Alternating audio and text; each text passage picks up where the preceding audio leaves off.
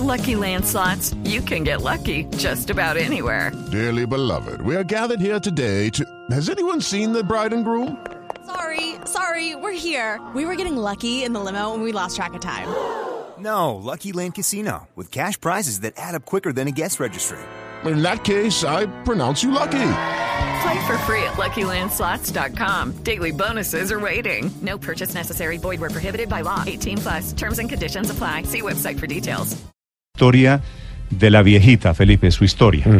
Ocurrió en el supermercado Ara, en el barrio La Palestina. El barrio La Palestina queda aquí bajando por la 80, pasando el minuto de Al- Dios. Detrás del minuto, claro. ¿Cierto? Sí, señor. Esa es la de la zona del 75 para allá. Esa es la zona del padre. Sí. Ah, es que esa era su región. Ahí sí, Esa es claro. la zona del minuto. Ahí he vivido la vida.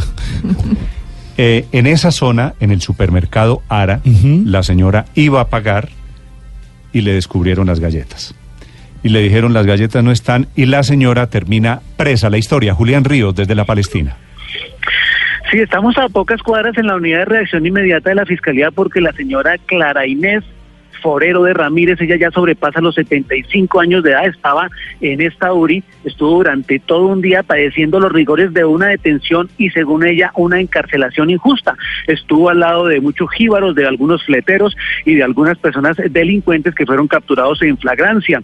Según ella, salía del almacén Ara de la Palestina y notó, se acordó que no había pagado unas galletas. Al momento de devolverse, según ella, ya no lo pudo hacer porque el vigilante eh, la abordó, le dijo que no había pagado las galletas, llenó un formulario, llamó a la policía al vigilante y simplemente la entregó para su judicialización. La señora vive en este sector, en el barrio de la Palestina, hace 35, 40 años, vive con tres de sus hijas que son profesionales y ella dice que se le olvidó que no tenía necesidad de sacarte unas galletas.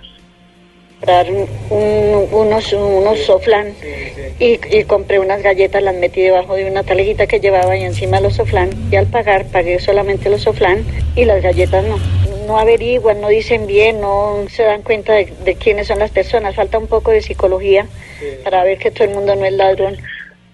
Pero, sin embargo, las autoridades dicen que la ley es la ley y que estos casos deben de ser judicializados y ahora existe una norma, un sistema que le permite a la Fiscalía judicializar a estas personas. Es una preforma, es un, simple formulario que le da poder al vigilante para que lo llene, detenga a una persona y lo entregue a las autoridades.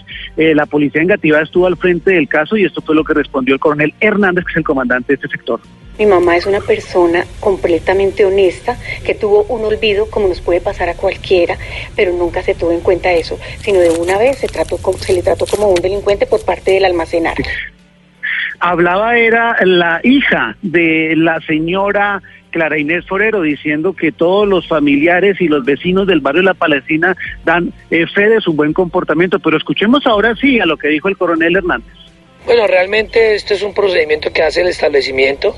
El establecimiento está con la autonomía de instaurar una denuncia o no y obviamente son los que por objetividad del hecho toman la decisión.